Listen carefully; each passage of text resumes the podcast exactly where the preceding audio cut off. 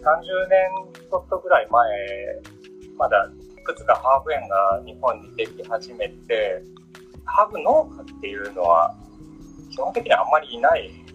観光的にハーブ園ができてるとかは、大体80年代の、まあ、いい時期にできてるんですけど、でも、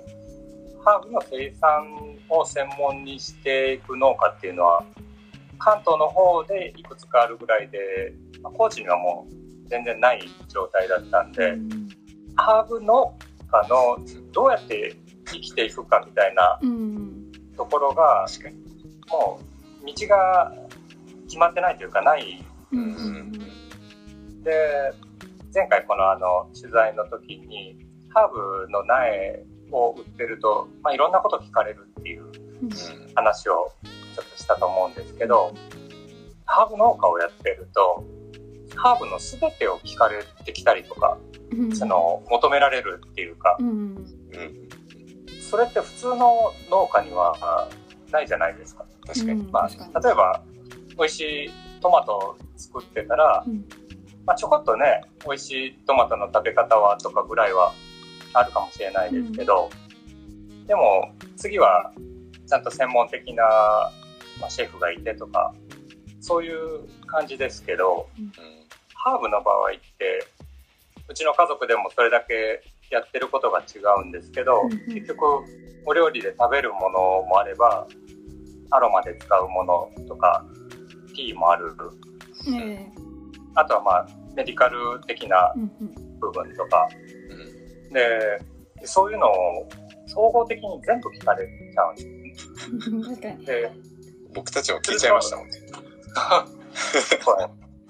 でもまあ基本的にはうちの場合はもう生産者としてっていうところまでにもうしようっていうことで、うん、当初10年、20年前ぐらいの時っていうのは、本当に、まあ、いろんなところからいろんなお話をいただくんですけど、もう全部なんですよね。で、そうすると、本当に使い方から、加工の仕方から、アロマ的な精神へのこう紅葉とか、そういうものから育て方まで、何でもかんでも全部やらなきゃいけないっていう、うん、そうするとやっぱすごい疲れてきちゃう。こっちの方がねやっぱなんでそんなことまでこうしなきゃなんだろうみたいなのもあってで、まあ、自分たちの中でこうその辺からまあ得意分野を生かしていくっていう風になってきて、まあ、できることできないことっていうのをまあ順番にこう分けながらまあ、それであとはもうそれぞれいろんなやってみたい挑戦とかはするっていうことででだんだんこう自然な感じでこう整理されてったっていう、うんうん、じゃあ今はすごい健康的な感じですか、そうですね、うん、あんまりこうメディカル的な部分はうちはちょっとやらなかったんですけど、うん、そんなイメージがあります。はい。で、まあ、当初すごい、そういう方も、まあ、ちょうどその頃っていうか、15年、20年前ぐらいの時って、あの、結構テレビとかで健康番組みたいなのが流行ってて、で、まあ、テレビとかで、まあ、例えばラベンダーとかやると、すごい健康番組にこう、売れ行きとかが全部左右されるような、はあ、そうなんだ。そんな、えー、で、まあ、そういう番組であれに聞くこれに聞くっていう言われるとそれをまたお客さんにそれは本当なのかどうかっていうのを僕に聞かれても ちょっと。嫌ですね。確かに。そう。でだんだんちょっともっと切実な相談とか、うん、まあ、来ることもあったりして、うん、でもそういうところの専門的な勉強をしてるわけではないのでまあそう責任を持って、うん、うん、お話できないっていうのと、まあ、あくまでこう生産を目的にしたかったので、うん、そっちの勉強を深くいってまたそっちの仕事をしていくっていうのはまたちょっと別の話っていうか、うん、うん、で、アロマのこととかもすごい聞かれたんですけど、基本的にはアロマもちょっと一旦切り離しておこうっていう感じで、で、まあ、ちょっと少し今ドライハーブとかも作り始めてるんですけど、えー結構放置で春ぐらいにこういい感じの収穫すると、大体もう高温多湿の乾燥さすのには全然向いてない気候になるんです。うん、で、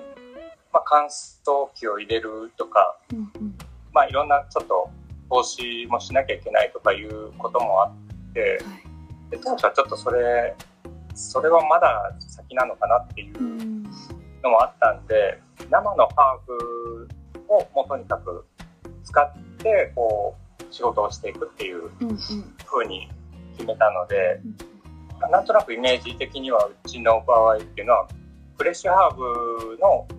生産者っていう感じのイメージうんが強いかなと思います。うん。そうですね。生のハーブっていう魅力はここに来てすごく感じましたね。他にないというか。ええねやっぱ生のものって当然流通とかもさせづらいしうん。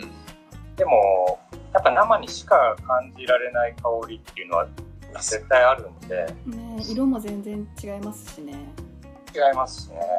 でもともと僕その東京いた時はずっとドライハーブとかを扱う、まあ、仕事をしてたのでうん。帰ってきて農業を始めた時にやっぱそのフレッシュハーブの香りをこうどうやったら伝えられるうんのかなってうん。ただ単に普通に出荷してもなかなかこういろんな方に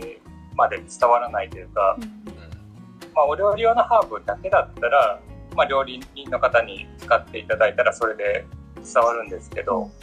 いろんな変わったハーブがあっていろんな香りがうんあるとか、まあ、さっき話に出てたパクチーにしても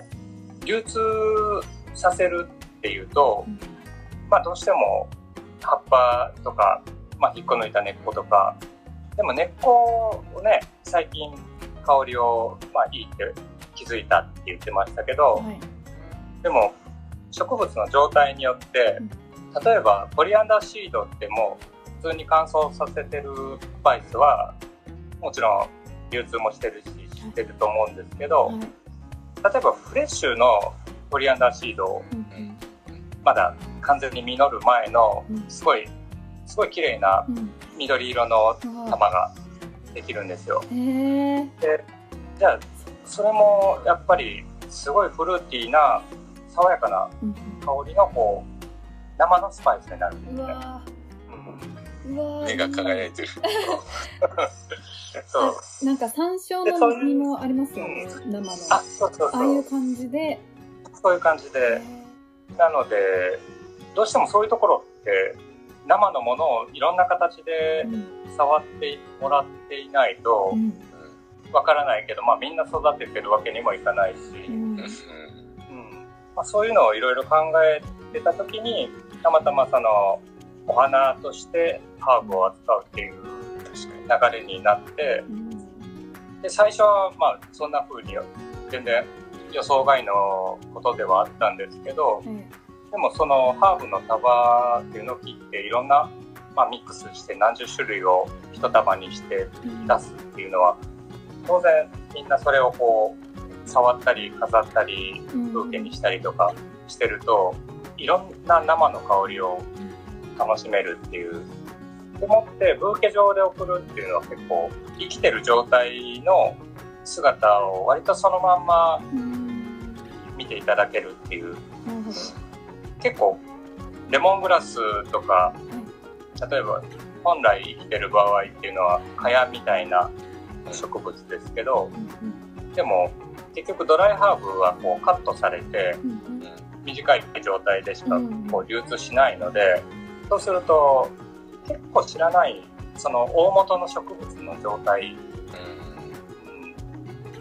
それってねやっぱまたちょっと寂しいというかううんん。やっぱどういう植物がどんな風に育ってて今のこの形になってるのかっていうのはやっぱ知るとすごい面白くなるし、うんうんうん、楽しいと思うんですよね。うん、覚えますよねそのもののことをそうです。さて今回は丸福農園楠瀬さんにハーブについてのお話を伺いました。この続きはまた次回。